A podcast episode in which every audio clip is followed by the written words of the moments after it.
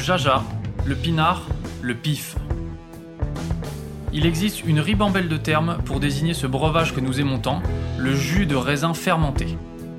Et c'est parce que nous l'aimons plus que tout que nous voulons mieux comprendre ce qui fait un bon vin. Cépage, climat et terroir y participent, mais avant tout, il y a la patte des vigneronnes et des vignerons. Je suis Romain. Je suis Florian. Je suis Antoine. Nous sommes trois copains et nous vous emmenons à la rencontre de ces hommes et de ces femmes dans leur domaine pour les interroger sur la magie de leur métier et leur vie au milieu des raisins, des vignes et des barriques. Bienvenue à toutes et à tous dans le bon grain de l'ivresse.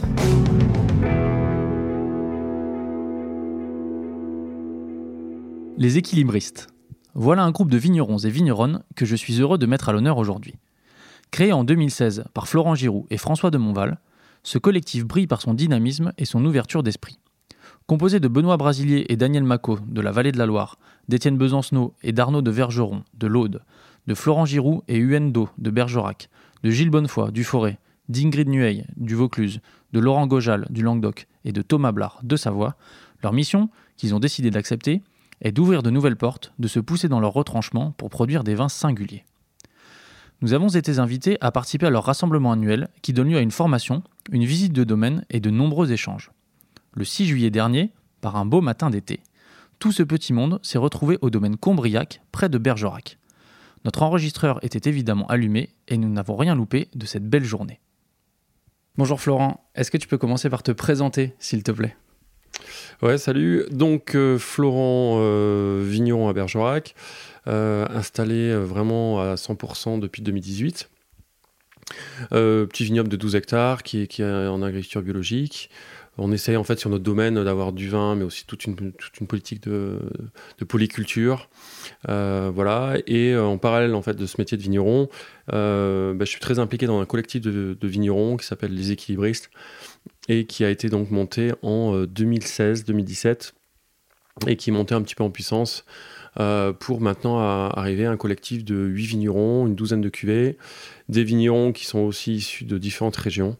Euh, de la Loire, d'Auvergne, de Savoie, du Languedoc, voilà.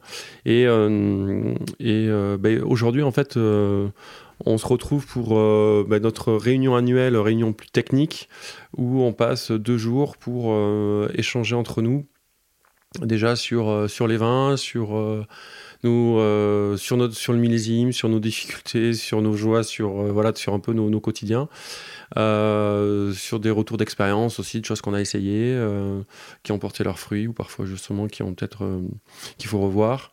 Voilà, c'est beaucoup beaucoup d'échanges, d'interactions techniques et en plus c'est ponctué ces, ces, réunions par une formation, par, enfin par la venue d'un euh, d'un intervenant euh, sur un sujet très, technique. Pour que pendant 4 heures euh, il puisse nous donner en fait une matière du fond et qu'on puisse après derrière à partir de ça ben, pouvoir avoir un échange assez libre avec cet intervenant donc on a travaillé deux années de suite avec Dominique Maslow une partie un peu plus agronomie la première année euh, la deuxième année, c'était plus sur l'aspect plutôt phytothérapie, euh, biodynamie. Et là, cette année, c'est sur la microbiologie avec Vincent Renouf, euh, ben, qui nous apporte son, bah, une expertise très fine, beaucoup de précision, et qui nous donne un petit peu les dernières références de techniques et de recherche sur, sur la microbiologie et aussi sur les problématiques liées euh, à la, microbiologie, à savoir ben, goût de souris, euh, problème de brette, problème de volatile, bah, toutes, les problématiques de toute façon que l'on a euh, quand on essaye de faire des vins libres, des vins vivants, des vins pour lesquels en fait on fait quelque part un peu péter toutes les sécurités au fur et à mesure, ben, un peu avec aussi on, et, ces sécurités, ben, on, les, on, les, fait péter par un peu plus d'assurance, par un peu plus de connaissances techniques. C'est une matinée qui promet d'être riche et intense, j'ai l'impression. Ouais, ouais, ouais c'est toujours, euh, toujours très impatient euh, de, ces échanges. Euh, et, et, généralement, il y a toujours la frustration un petit peu de, au bout de 4 heures de s'arrêter là. On, aimerait toujours aller un petit peu plus loin. Mais, mais ouais, c'est. En tout cas, c'est très impressionnant, en fait, finalement, comment après derrière, ça nous a fait avancer. cette acquisition aussi de données pour le collectif, qu'après derrière, en fait, on redétricote toute l'année, quoi par, par finalement après tous les, les échanges qu'on peut avoir ensemble toute l'année. Eh ben c'est parti, on va retrouver Vincent Renouf.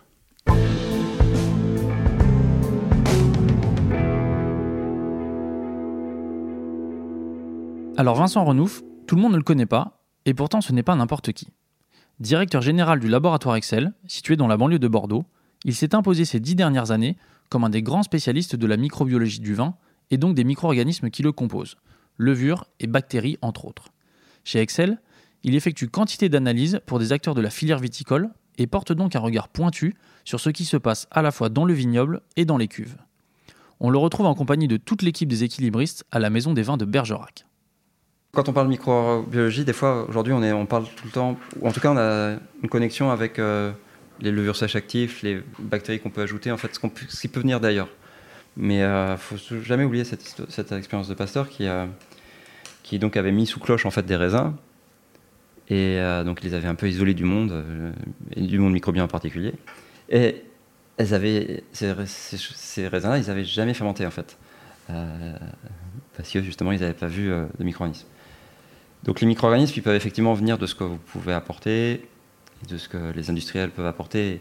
Et c'est vrai qu'aujourd'hui, ils ont énormément progressé. Il y a des super outils euh, euh, de, levure pour gérer l'acidité, des choses comme ça. Enfin, c'est super aussi d'avoir ces outils-là.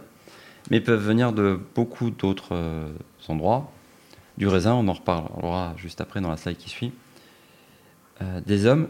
Mais au vignoble, il y a aussi un indicateur qui est très intéressant, qui sont les insectes. Si on reprend Brettanomyces, euh, l'histoire de Brettanomyces, en fait, Brettanomyces a été découverte, euh, Brettanomyces bruxensis pour deux raisons. Bruxensis parce que ça a été découvert dans la bière, et Brettanomyces parce que c'était des bières qui étaient des bières lambiques, dont le marché britannique, Brett, euh, britannique, était assez appétant. Et c'est dans les brasseries proches de Bruxelles que ça a été découvert, dans des brasseries qui tiraient l'eau de canal qui était bordée de mûriers, des arbres mûriers.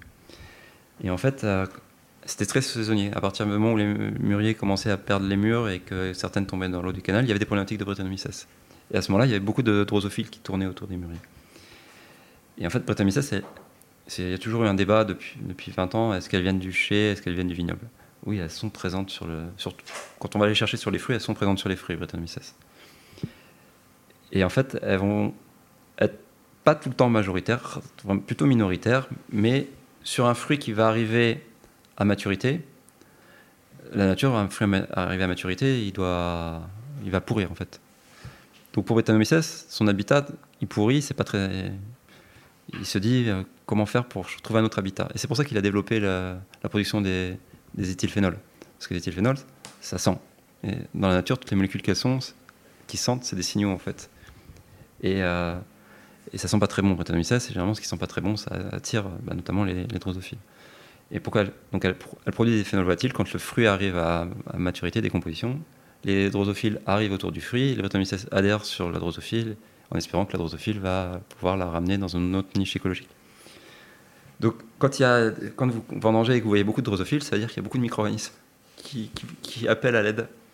Et, euh, et, quand vous les mettrez dans votre cuve, ils seront hyper contents parce qu'ils auront trouvé une nouvelle niche écologique. Donc il faut avoir cette, cette notion-là. Mais est-ce que vous avez réussi justement à établir des corrélations entre, bien sûr, les, populations de micro-organismes qu'on peut avoir, euh, on va dire, euh, dans notre cuve lorsque, euh, juste après les vendanges, et l'écosystème, finalement, du raisin, c'est-à-dire à savoir l'écosystème aussi de la vigne, la présence d'herbe ou pas, quelle diversité aussi d'espèces, euh, des fruitiers, des arbres dans les vignes, des, euh, des ronces autour des vignes, enfin voilà, tout l'écosystème et, l'influence qu'il a après derrière sur euh, bah, le déroulement finalement des, fermentations. Oui, il y a un lien clairement évident. On l'a vu lors du notamment le dernier millésime. On verra les résultats tout à l'heure, mais on n'a jamais vu autant de bactéries nous sur raisin qu'en 2022. et on a eu énormément de problématiques bactériennes à gérer par la suite. Euh, des, cas de maladie de la tourne, des cas de piqûres lactiques, euh, des cas de maladie de goût de souris. Et c'était les bactéries qu'on voyait sur raisin euh, initialement. Sur Brettanomyces, en fait, on va avoir deux phases sur Brettanomyces. On va avoir la phase vraiment préfermentaire, où là, effectivement, mais ce qui est assez rare, et, là, quand on, a des cas là, on arrive à mettre cette corrélation raisin début de fermentation. Après, non. Quand des, des fermentations, les Brettanomyces se développent après, généralement, c'est d'autres Brettanomyces que celles du raisin. Euh, alors, certainement que celle du raisin arrive à. Ce qu'on pense, c'est que celle du raisin arrive à la cave. Et comme Brettanomyces a vraiment une capacité euh, euh, d'évoluer d'un point de vue génétique très rapidement, elle s'adapte à cet environnement cave. C'est un phénomène qui s'appelle la domestication d'un micro-organisme, qui s'approprie à nouveau l'écosystème. Mais du coup, après, il n'y a pas de marche en, arrière. La Brettanomyces qui est sur raisin, qui, qui, acquiert par exemple la résistance au soufre, euh, une fois qu'elle a la cave, elle reste comme ça. Et, du coup, d'un point de vue génétique, on la voit différente de celle qui était initialement présente sur raisin. Mais en tout cas, oui. Et on, le verra. Ben, on peut, de toute façon, on peut faire un peu de. Aussi être agile sur la présentation. Je vais vous montrer les résultats là. En fait, ça, c'est des suivis de population microbienne. Moi, je quand je suis arrivé dans l'onologie, je me suis dit, mais c'est bizarre, ils, veulent faire monter des, choses, mais ils ne regardent pas ce qu'il y a sur le raisin. je m'étais dit, ben, on va quand même faire des comptages de micro-organismes sur raisin. à l'époque, tout le monde me regardait comme ça à la fac de nous, mais c'était. Et, du coup, c'est des choses qu'on compte depuis 2003. Et on a quand même une tendance ces derniers millésimes à avoir plus de micro-organismes. Euh, si on, des fois, on s'est amusé de faire des moyennes tous les 4-5 ans. Vous voyez, si on fait la, première, au début, on est plutôt à 10-3. Ces derniers millésimes, euh, on est plutôt. Euh, il faut être un peu humble aussi. Il est certainement que sur, euh, sur 20 ans, il ça ne veut pas dire qu'on va finir à 10 puissance 25 dans, 25 ans hein, non plus. Mais, en tout cas, il y, en a un peu plus. Alors, les deux hypothèses assez simples qui peuvent être mises et qui sont quand même étayées de données scientifiques, c'est bah, l'évolution des traitements phytosanitaires à la vigne. Euh, dans ces années-là, il y a aussi une thèse euh, qui avait été faite sur Toulouse, à Toulouse sur Brettanomyces et qui montrait la relation des antibotrytis et Brettanomyces. Il y avait une corrélation, application d'antibotrytis, pas de Brettanomyces. Pas d'antibotrytis sur la modalité témoin, Brettanomyces.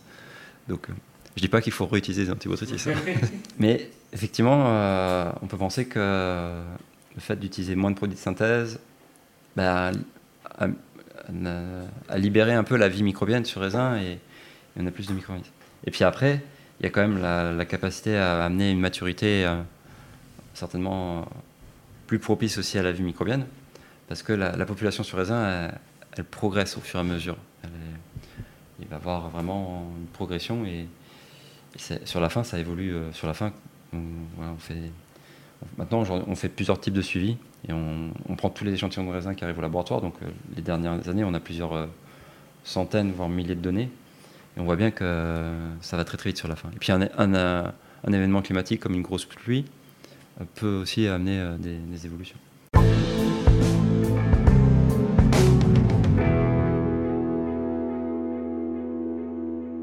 Pour de nombreux produits alimentaires, nous, consommateurs, réclamons régulièrement plus d'informations et de transparence.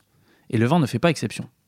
Selon Vincent Renouche, les vins sont de plus en plus scrutés, ce qui peut permettre de mieux identifier les origines de certains problèmes, comme le goût de bouchon par exemple.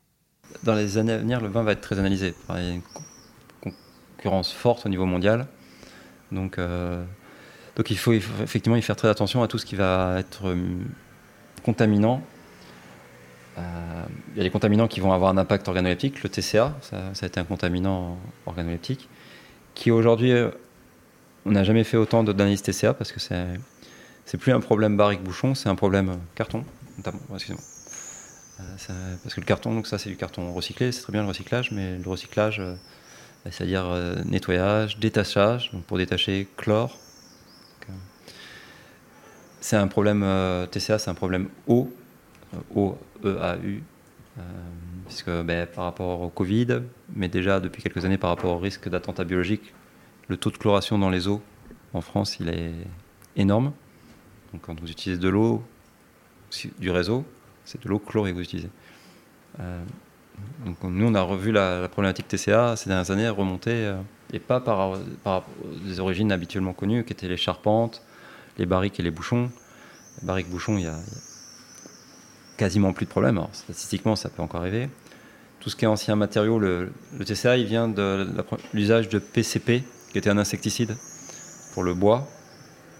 Et ces insecticides aujourd'hui sont interdits, donc il n'y a plus euh, ce problème-là. Par contre, tout ce qui est matière sèche à base de produits recyclés, notamment le carton, ça c'est vraiment à écarter de vos salles de travail.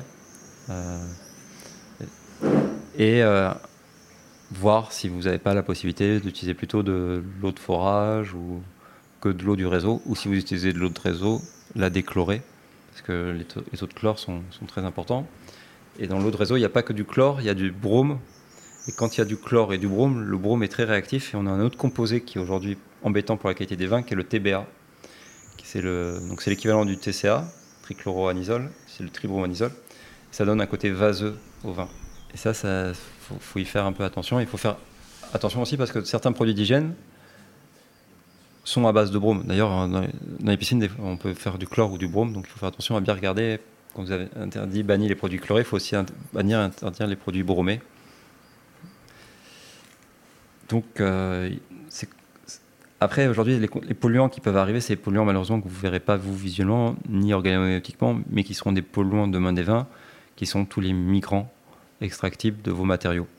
il y a un gros sujet matériaux dans les caves qui n'a pas été en, anticipé par la filière, euh, mais qui va. Il, y a, deux semaines, trois semaines, il y a eu des analyses faites par les cheveux de nos sénateurs. Je ne sais pas si vous avez suivi ça. On ne pensait pas que les sénateurs avaient des cheveux. et en fait, ils ont retrouvé des phtalates, des bisphénols. Donc il y a tout un, aujourd'hui un, peu d'effervescence sur tout ce qui, ce qui, est appelé perturbateur endocrinien. Et, euh, et quand vous avez des matériaux plastiques dans vos caves, vous en avez de ces, produits-là, euh, inéluctablement. Donc là, il va falloir vraiment discuter avec vos fournisseurs de matériaux, les sensibiliser à ça, parce que aujourd'hui, il n'y a pas de problème réglementaire, mais il y aura une réglementation qui va amener à faire attention à ça. Euh, moi, en fait, à l'issue de, cet échange, ce qui me, euh, ce, ce que je retrouve plutôt marquant, c'est euh, le manque de maîtrise que l'on a sur l'hygiène, finalement. Parce qu'en fait, tous les vignerons, on est persuadé, notamment quand travaille en nature, ben, on a quand même un mot en tête, c'est euh, faire attention à l'hygiène, c'est le maître mot, etc. Mais en fait, on ne sait pas du tout euh, comment il faut procéder, quel, ben, finalement produit biocompatibles utilisés, euh, quels, seront, quels sont ceux qui seront les moins toxiques aussi pour les utilisateurs, les moins toxiques pour l'environnement Est-ce que finalement il faut ne, ne rien faire? Est-ce qu'il faut utiliser donc euh, des procédés euh, peut-être mécaniques ou physiques tels que la chaleur, mais bon à quel coût aussi énergétique, etc., etc. Donc en fait c'est pour moi je pense le maître mot, mais là-dessus on a très très très peu de maîtrise.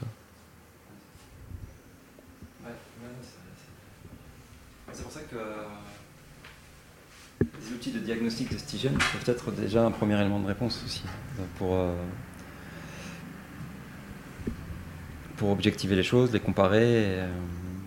En fait, la majorité des vignerons euh, qui, travaillent en nature, ben, ils utilisent de la soude et de l'acide paracétique et du peroxyde d'hydrogène.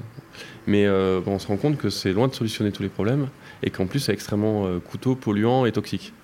Donc c'est vrai que les pistes qui sont avancées comme euh, bah, de l'acide citrique, comme euh, de l'eau sulfitée, un peu d'alcool, euh, peut-être pour certains usages, bah, c'est passionnant, mais ça c'est la difficulté, c'est de, connaître en fait, de maîtriser ces produits-là, les dosages, l'efficacité, etc.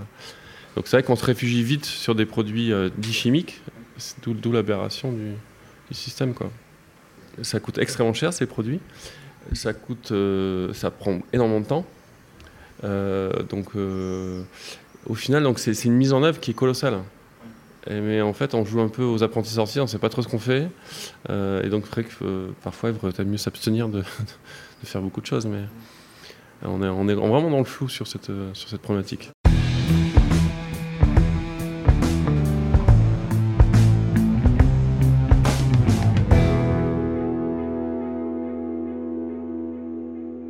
Voilà une matinée intense qui, comme les équilibristes l'attendaient, a livré plus d'interrogations que de réponses. Mais ce sont de saines questions que chacun accueille comme des pistes d'amélioration qualitative et même parfois éthique. On change maintenant de décor. Nous allons au domaine Combriac de Florent et UN pour un déjeuner bien mérité. L'occasion de recueillir quelques impressions sur la matinée, de découvrir certains équilibristes et surtout de visiter Combriac où d'importantes expérimentations sont menées. Je suis maintenant avec Gilles Bonnefoy, vigneron dans le Forêt, membre également des équilibristes. Gilles, est-ce que tu peux nous dire un petit peu ce que tu as pensé de la formation, ou en tout cas des échanges ce matin avec Vincent Renouf? Alors c'était très intense et à la fois très enrichissant et surtout euh, un esprit d'ouverture auquel je m'attendais pas du tout. on a une image un peu stéréotypée des labos bordelais assez techniques et peu ouverts, peu enclins à essayer des pratiques plus douces. Et bah, c'est tout l'inverse qui nous a été présenté, euh, à la fois hyper compétent sur le, fond et, le fonctionnement de chacune des molécules, et à la fois très open sur euh, des techniques plus alternatives que ce qui se fait classiquement euh, dans l'œnologie traditionnelle. Est-ce que tu as l'impression que ça va apporter quelque chose de concret dans, dans, ton domaine ou que ça répond à certaines de tes interrogations ou tes attentes en tant que vigneron?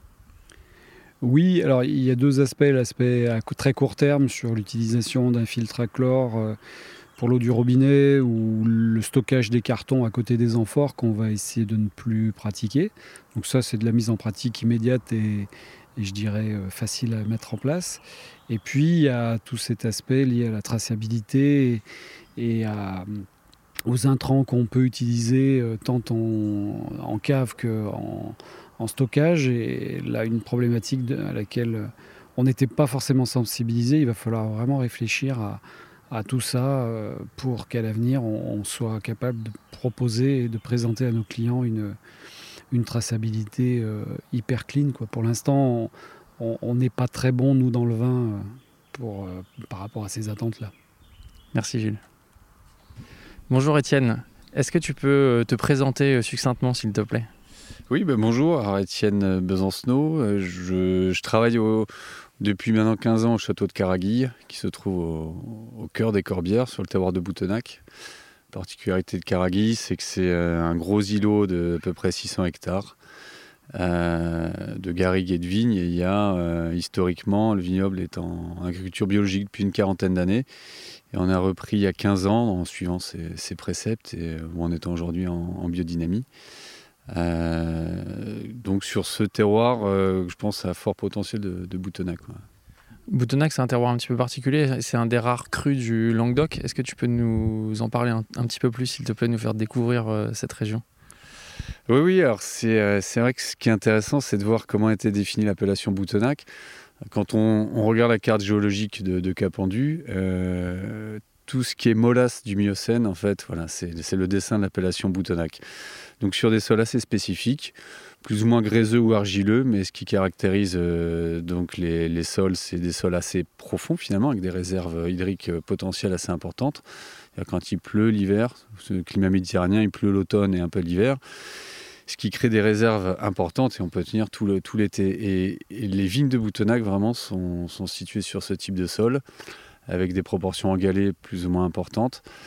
Euh, mais c'est vraiment la molasse qui caractérise l'appellation et le cépage euh, Carignan dessus, donc qui a été euh, remis à l'ordre du jour donc en 2005 quand l'appellation a été créée. Donc tout se construit autour, autour de ça, autour de ces terroirs bien spécifiques autour du Carignan. Ce qui nous réunit aujourd'hui, c'est le groupe de vignerons Les Équilibristes, dont tu fais partie mmh. depuis quand même un certain temps, depuis quasiment la création en, 2017. Est-ce que tu peux nous expliquer ce qui t'a motivé à rejoindre le groupe? Bah, moi, la motivation, elle était, elle était simple. Euh, moi, je connais Florent depuis, depuis euh, assez longtemps. On a fini nos études ensemble. On est parti à l'étranger ensemble sur, euh, sur un projet de documentaire. Voilà, ça a construit quelque chose d'assez solide. Et, et, Florent, en fait, avec François, a trouvé cette idée euh, et on s'est retrouvé en fait, c'était un moyen de nous retrouver et de, reconstruire un projet ensemble. moi, je ne suis pas à la construction du projet, mais je fais des, vins avec eux, euh, notamment avec le Carignan. Donc l'idée, c'est de faire un Carignan 100%. Euh, voilà, sur des méthodes, nous, qu'on n'avait pas l'habitude d'appréhender sur le domaine. Mais c'est un peu un clin d'œil. On parlait de Boutenac, c'est un peu clin d'œil à Boutenac. On ne peut pas faire de 100% Carignan. Là, on a pris le pas, on a fait un, donc avec le revoltant à 100% Carignan. Donc voilà, c'était le début euh, pour, euh, pour nous avec les équilibristes. Et après, bon, il y a, y a, le CRS qui est venu sur un vin qu'on appelle vin d'infusion. Donc il y a un vin, un vin blanc de macération, mais voilà, sur lequel on a, on a essayé de gérer les équilibres. Donc c'est un peu une relation euh, d'amitié ouais, avec, avec Florent. François, je l'ai connu donc surtout au travers des équilibristes. Euh, et, c'est un peu la force de, de cette collaboration. cest que ça, ça, permet de perdurer un peu voilà, une amitié qui s'est construite il y, a, une quinzaine d'années. Voilà, chacun a pris son chemin et là, ça nous permet de nous retrouver. Donc, ça donne un peu de force au, projet. Alors, tu l'as dit, un des principes des équilibristes, c'est que chaque vigneron qui fait partie euh, du collectif fait un vin euh, estampillé les équilibristes. C'est lui qui fait le vin mais euh, les autres membres apportent un petit peu la pierre euh, à l'édifice. Est-ce que tu te souviens dans quel état d'esprit tu étais et comment ça s'est passé la première fois que vous avez décidé de, faire euh, le virevoltant, le 100% carignan? Pour moi, c'était un peu un, moyen de prendre un chemin de traverse qu'on n'ose pas prendre peut-être quand voilà, on, a une logique de, production sur un schéma qui fonctionne à peu près. Euh, là, c'était partir sur des méthodes de vinification un peu différentes, enfin très différentes de ce qu'on faisait, plutôt sur du pigeage très léger, sur l'intégration de rafles pour apporter un peu plus de, fraîcheur. On a fait différents essais. On a sélectionné des morceaux de parcelles sur, le vignoble qui plaisaient déjà visuellement euh, à Florent. Voilà ce que j'ai pu lui montrer. Donc il y a un impact aussi, euh, je pense, paysager dans, l'affection qu'on peut porter aux parcelles. Euh, donc il y avait toute cette approche que nous, euh, euh, on n'avait pas, puisque voilà, on était dans, notre schéma. Et ça a permis même, avec les avec l'équipe, donc avec qui je travaille sur le domaine, on est 3-4 pour un vinif à, travailler en cave, à apporter quelque chose de différent, à l'imposer au départ, puisque effectivement on sort un peu des sentiers battus, qu'est-ce qu'on fait, pourquoi on fait ça. Finalement, c'est des schémas en fait, c'est un peu de la recherche-développement. C'est les schémas qu'on adopte aujourd'hui, nous, pour faire nos propres vins. Donc, euh, c'est vrai qu'au début, on se dit c'est toujours du temps, pour dire, c'est du temps perdu ou c'est du temps passé pour faire cette petite cuve. Mais finalement, ces expériences, elles sont essentielles pour nous, pour avancer. Et les équilibrismes, ça porte bien son nom, on est, à on est vraiment sur la tangente de ce que nous, on savait faire ou qu'on pouvait faire. Et voilà, et, Florent et François, ils étaient là pour nous pousser un peu, aller, euh, aller un peu plus loin, et on essaye. Euh, ils, avaient bien le style de vin en tête. Et avec le Carignan, voilà, qui n'est pas un cépage toujours facile, et je pense qu'on arrive à faire des choses euh, assez, intéressantes. Mm. Quand tu dis qu'ils t'ont poussé, j'ai cru comprendre qu'ils étaient venus te pousser directement au domaine. Vous avez passé une journée ensemble à travailler sur la cuvée, c'est ça? Ah oui, oui, ils sont venus me dire. C'est-à-dire, ils voulaient tout savoir, on ne peut, rien cacher. Hein. Donc, ils sont venus au domaine, ils reviennent juste avant les vendanges, euh, peut-être pour être sûr qu'on choisisse bien les bonnes parcelles. Non, mais, mais après, c'est quand même un moyen de se retrouver. Donc, euh, euh, c'est parfois un peu perturbant dans une journée de travail, mais en fait, c'est essentiel dans, dans, ce qu'on fait. Finalement, c'est essentiel de se poser ce genre, de questions. Mais c'est vrai qu'ils sont bien présents, ils sont venus sur le domaine, on va voir les parcelles, on va sélectionner les, carrés de parcelles, parce que c'est un assemblage de parcelles que, l'on fait sur Virevoltant. Donc euh, voilà, ça, permet de, pousser un peu plus loin l'exigence qu'on a par rapport à la tenue de, certains, de, certains morceaux de parcelles et euh, donc voilà, vendange à la main, donc il y a tout un, rite à, suivre, tout en nature. Et c'est vrai que nous, aujourd'hui, en fait, l'équipe est un, voilà, on est, on est on est impliqué dans ce genre de choses et ça nous fait, ça nous fait avancer dans, dans, ce qu'on souhaite faire. Donc euh, c'était peut-être voilà une contrainte un peu, un, un, inconfort au départ, mais qui nous a fait évoluer. Merci, merci beaucoup.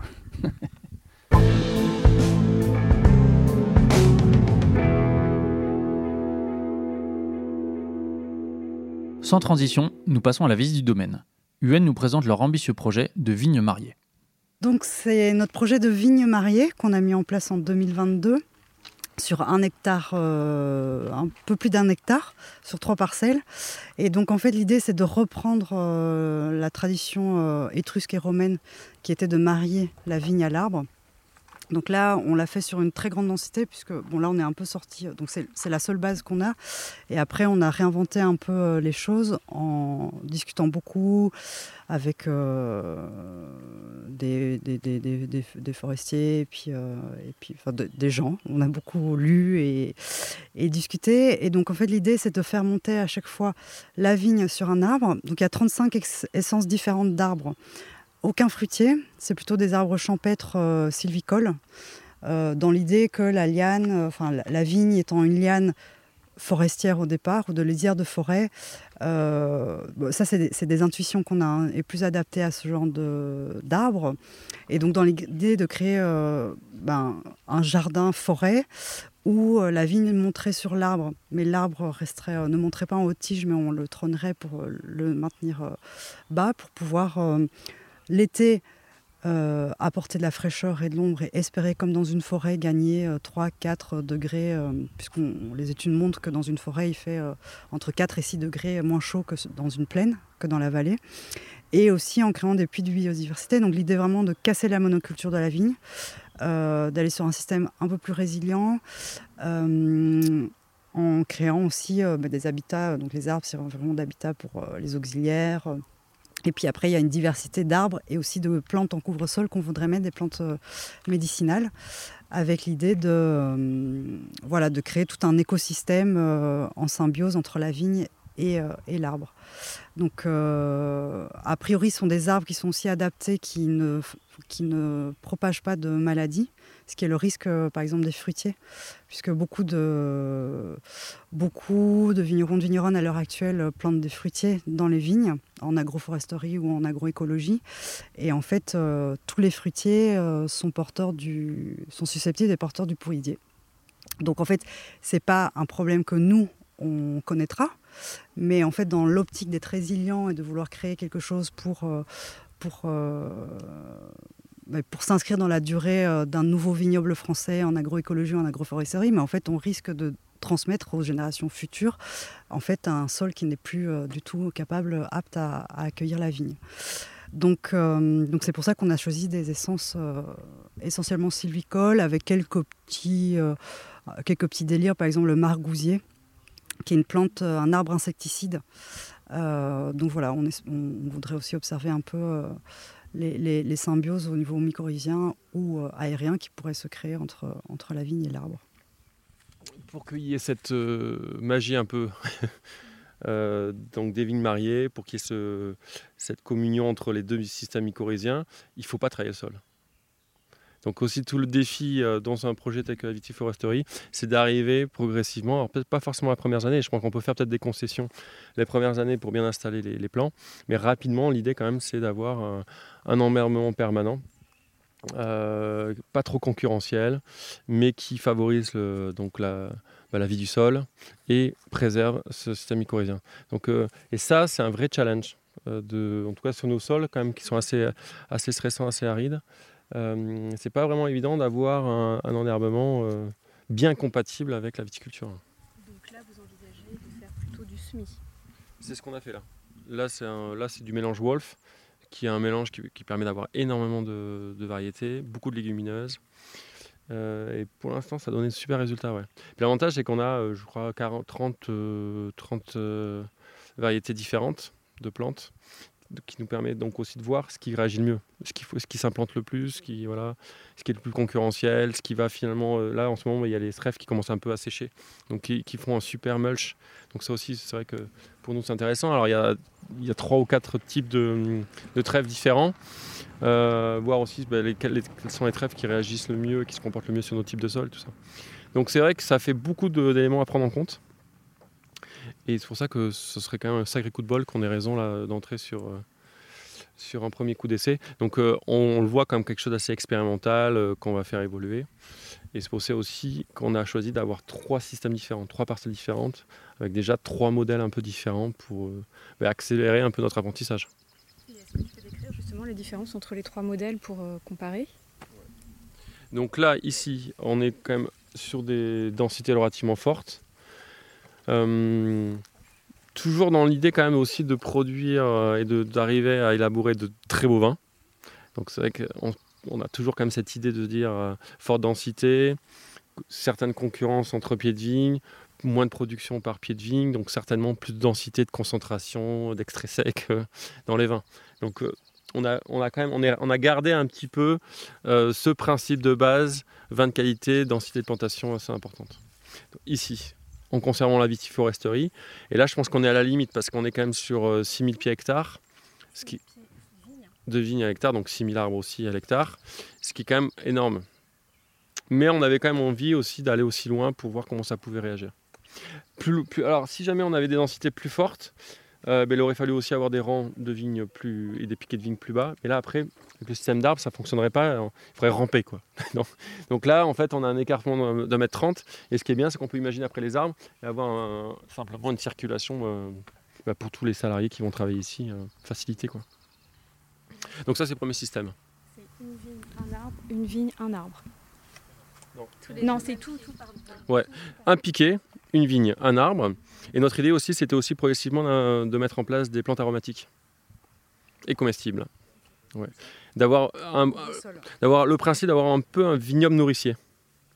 Euh, donc ça aussi on le développe petit à petit. Dans, ce qu'on choisit, bah, on essaye de regarder euh, ce qui peut être utile à une ferme.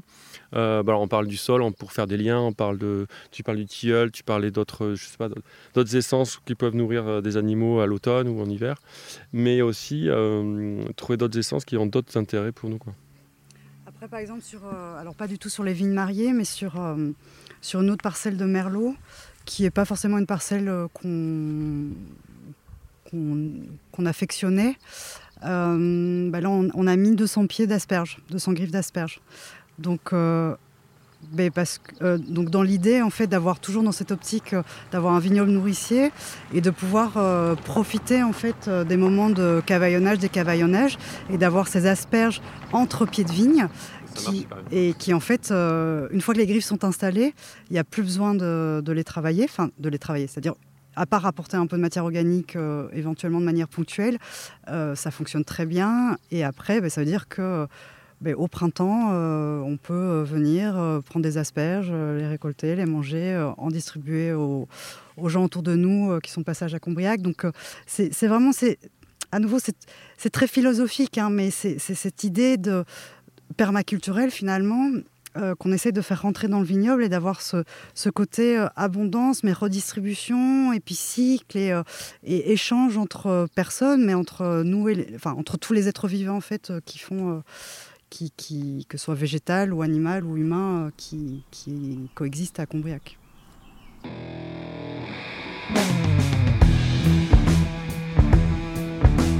Chers amis, voilà une journée bien remplie. Ça ne chôme pas chez les équilibristes.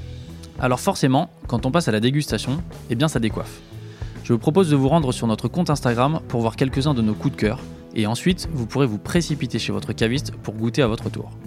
Merci à tout le collectif pour cette collaboration et pour votre accueil extraordinaire. Je suis Romain Becker et vous écoutez Le Bon Grain de l'Ivresse.